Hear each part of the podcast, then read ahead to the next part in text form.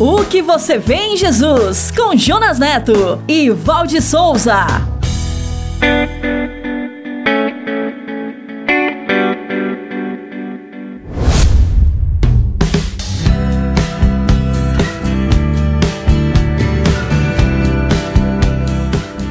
Olá, está na hora de mais um episódio da série O que você vê em Jesus. Obrigado por estar conectado conosco, sejam bem-vindos. Seja bem-vinda, Val. Olá, Jonas, eu estou bem feliz, na expectativa de que esta nova série possa trazer aprendizado para todas as pessoas que nos escutam. Sabe, Val, esta série é uma jornada para responder à pergunta: O que eu faço para herdar a vida eterna? E esta pergunta foi feita por muitas pessoas de todas as classes sociais e econômicas, e talvez por você. Por isso é que podemos dizer que a sua resposta tem tudo a ver com o que você vê em Jesus. E se você quiser nos conhecer melhor, rever e compartilhar este episódio, acesse o site podcast.soboasnova.com.br. Estamos também no youtube.com.br soboasnovas, no Spotify, na Apple e no SoundCloud. É isso aí, é só acessar, assinar nossos canais e compartilhar. Antes de ouvirmos o episódio de hoje, chegou a hora da série Minuto, com o nosso parceiro, pastor Paulo Matos, que hoje traz o tema Sexo. Um minuto com o pastor Paulo Matos. Existe o playground, não é? Existe os circos, as coisas maravilhosas que a gente vai se divertir.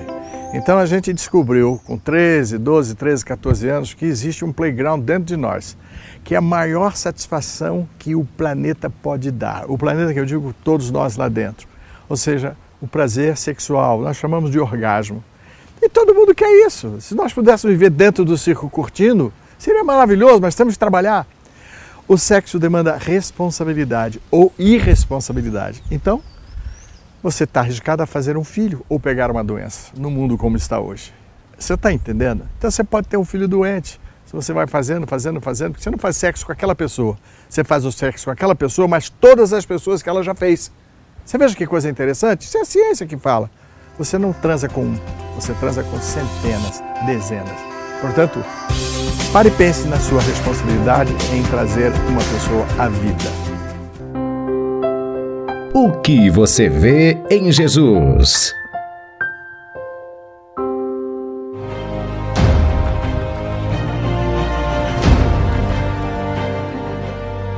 Que você vê em Jesus? Ele fez muitos milagres. Ele transformou água em vinho. Ele ressuscitou Ele pessoas multiplicou mortas. os pães. Ele era de Nazaré. Ele expulsou Ele demônios. ensinava umas coisas legais. sobre as Ele tinha muitos Ele seguidores. brigou com os líderes Ele era religiosos. odiado por algumas pessoas. Ele curou pessoas doentes, cegos Ele era de Nazaré. paralíticos.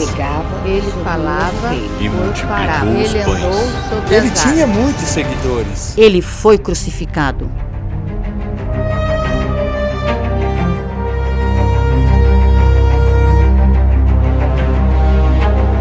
O que você vê em Jesus?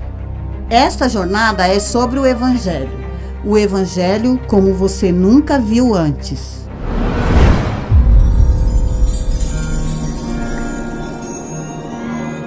E o episódio de hoje é O Exercício da Fé.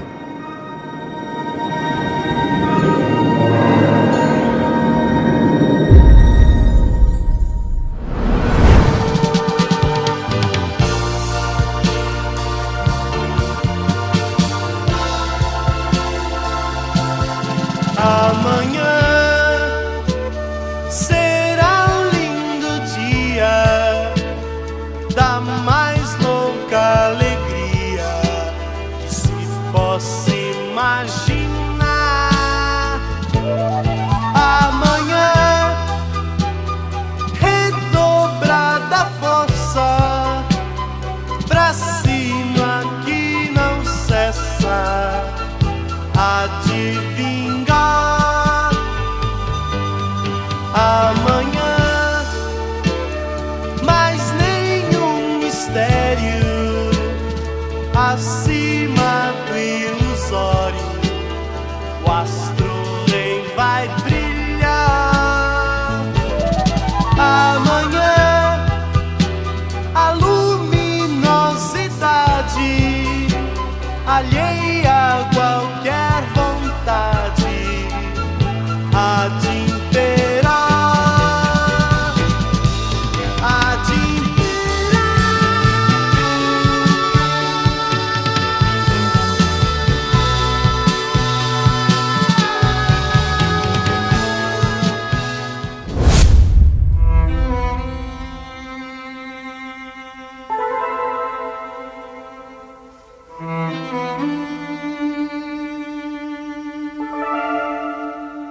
João Batista era o cumprimento da profecia de Malaquias, que disse: Vejam, eu enviarei a vocês o profeta Elias antes do grande e terrível dia do Senhor. Assim, no 15º ano do reinado do imperador Tibério César, no ano 29 da nossa era, ele apareceu pregando e batizando no deserto da Judéia. João pregava uma mudança radical. Arrependei-vos, porque é chegado o reino dos céus. Isto chamou muita atenção e atraiu muitas pessoas que vinham para escutá-lo e serem batizadas por ele, segundo o relato de Mateus capítulo 3. Esta era a preparação para a vinda do Messias, conforme profetizou Isaías. Vós que clama no deserto, preparai o caminho do Senhor e endireitai as suas veredas, conforme relatou Isaías no capítulo 40. Ele pregava com ousadia sobre a verdade e a justiça, atingindo os líderes religiosos e até Herodes Antipas, o governador da Galiléia, por ter se casado com Herodias, esposa do seu cunhado, o que para os judeus era considerado um adultério. E estes fatos abriram espaço para que ele fosse perseguido. Talvez João Batista devesse ter encerrado seu ministério quando batizou Jesus no Rio Jordão, porque as duras palavras de sua pregação acabaram por levá-lo à prisão por ordem de Herodes Antipas.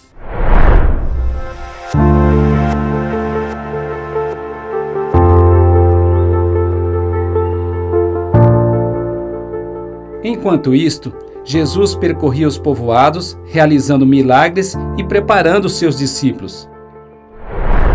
Certo dia, ao anoitecer, após pregar, Jesus chamou os seus discípulos para entrar num barco e atravessar para o outro lado. Então eles deixaram a multidão e foram com ele, assim como estavam, e outros barcos o acompanhavam. De repente, levantou-se um forte vendaval, com grandes ondas que se lançavam sobre o barco. Eles estavam à beira de um naufrágio. E Jesus estava na popa, dormindo, com a cabeça sobre um travesseiro. Os discípulos correram até ele, o acordaram e clamaram: Mestre, você não vai fazer nada? Nós vamos morrer. Ele se levantou, repreendeu o vento e disse ao mar: Aquiete-se, acalme-se. E na mesma hora o vento parou e fez-se completa bonança. Depois ele se virou para os seus discípulos e perguntou: Por que vocês estão com tanto medo? Já sei, vocês ainda não têm fé. Eles ficaram admirados e apavorados ao mesmo tempo e se perguntavam: Quem é este homem que até o vento e o mar lhes obedecem? Conforme narrou Marcos no capítulo 4.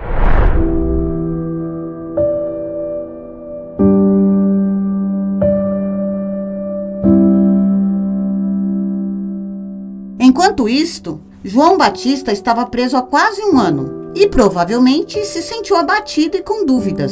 Por isso, mandou seus discípulos perguntarem a Jesus: O Senhor é aquele que estávamos esperando ou devemos esperar algum outro? Então Jesus respondeu aos mensageiros: Voltem e anunciem a João o que vocês viram e ouviram. Os cegos veem, os aleijados andam, os leprosos são purificados, os surdos ouvem, os mortos são ressuscitados e as boas novas são pregadas aos pobres. E feliz é aquele que não se escandaliza por minha causa. E voltando-se para a multidão, Jesus disse: João é mais do que o profeta que foi anunciado por Malaquias, para preparar meu caminho. Eu lhes digo que entre os que nasceram de mulher, não há ninguém maior do que ele. Todavia, o menor no reino dos céus é maior do que ele, conforme narrou Lucas no capítulo 7.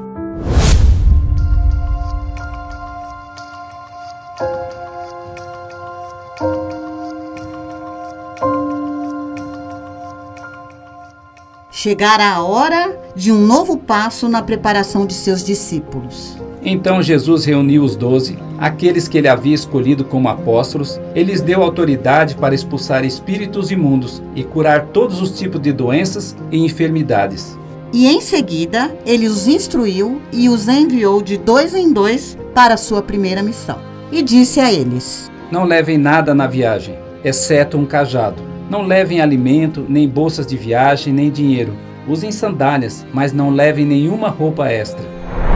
Aquele era um exercício de fé para eles.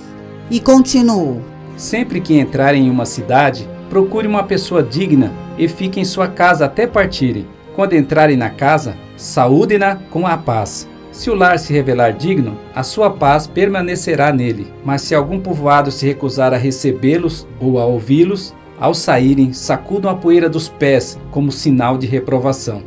Eu os estou enviando como ovelhas entre os lobos. Portanto, sejam prudentes como as serpentes e simples como as pombas. Não se preocupe quanto ao que dizer ou como dizer.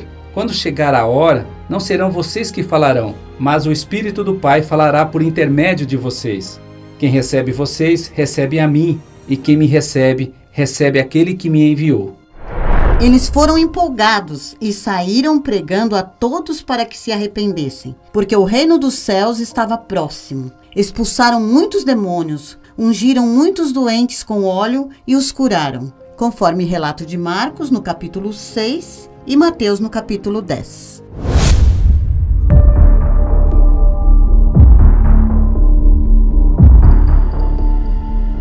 Por ocasião de seu aniversário, Herodes ofereceu um grande banquete para seus líderes mais importantes, para os comandantes militares e para as principais personalidades da Galileia. Ocorreu que no meio da festa, quando eles estavam embriagados, sua filha entrou e dançou, agradando muito a Herodes e seus convidados. Então ele disse para ela: Você pode pedir o que quiser, e eu te darei, mesmo que seja metade do meu reino. Ela saiu correndo e compartilhou isto com sua mãe Herodias.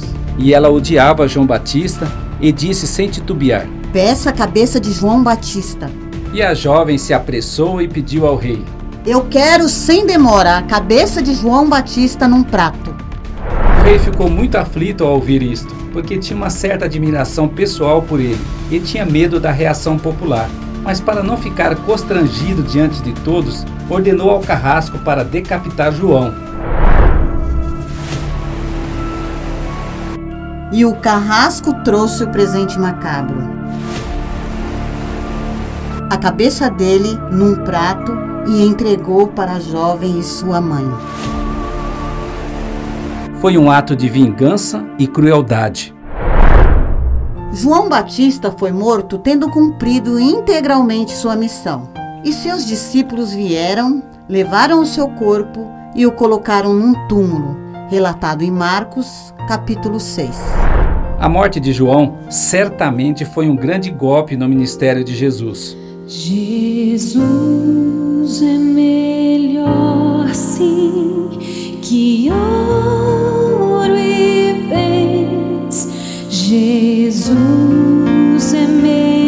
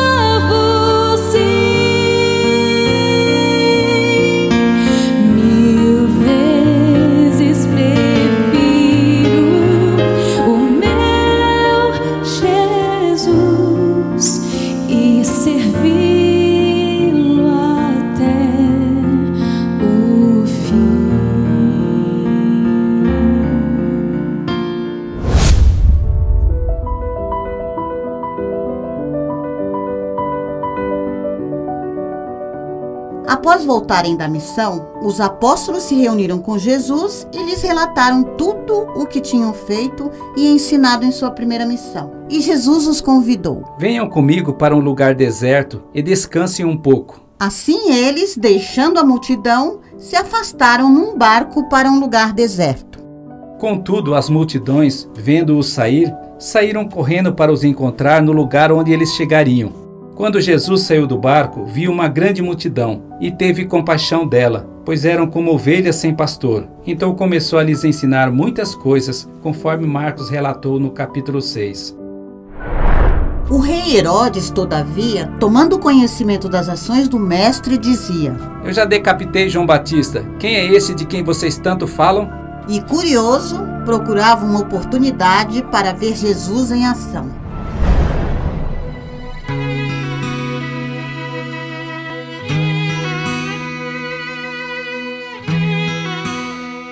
O que você vê em Jesus? João Batista viu em Jesus o fim de sua missão através do relato de seus discípulos.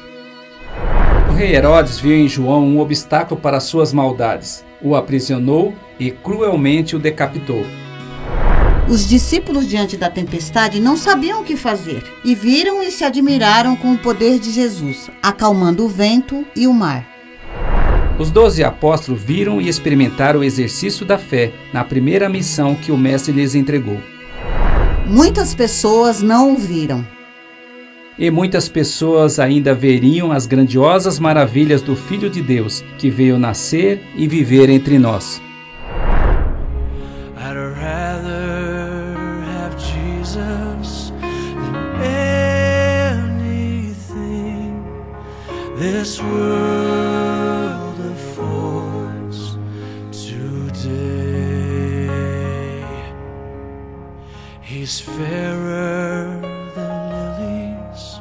Of a rarest blue.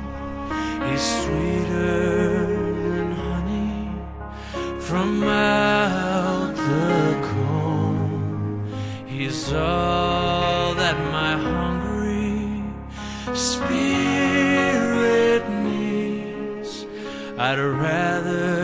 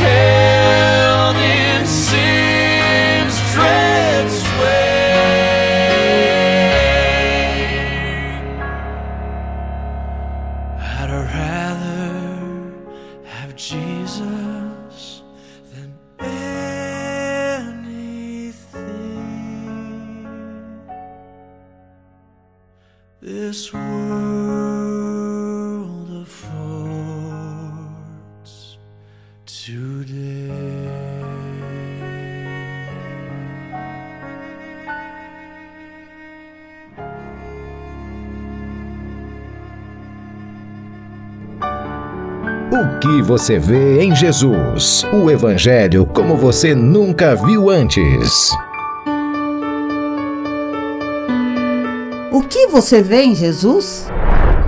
No próximo episódio, veremos Jesus usando um novo método de ensino, as parábolas.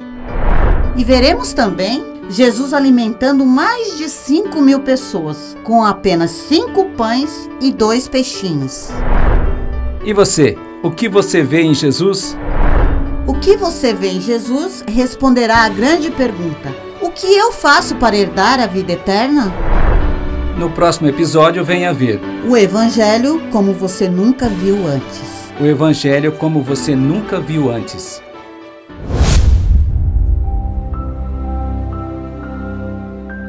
Meu Pai, bondoso Tu és, nós te louvamos porque a graça da salvação em Cristo Jesus nos alcançou. E por esta graça e em nome de Jesus, nós declaramos uma bênção sobre a vida do meu irmão e da minha irmã que está nos ouvindo. E todos nós dizemos: Amém. O que você vê em Jesus? Você pode nos encontrar, nos conhecer, rever e compartilhar esse episódio. Acesse o site podcast.soboasnovas.com.br. Estamos também no youtube.com/soboasnovas, no Spotify, na Apple e no SoundCloud.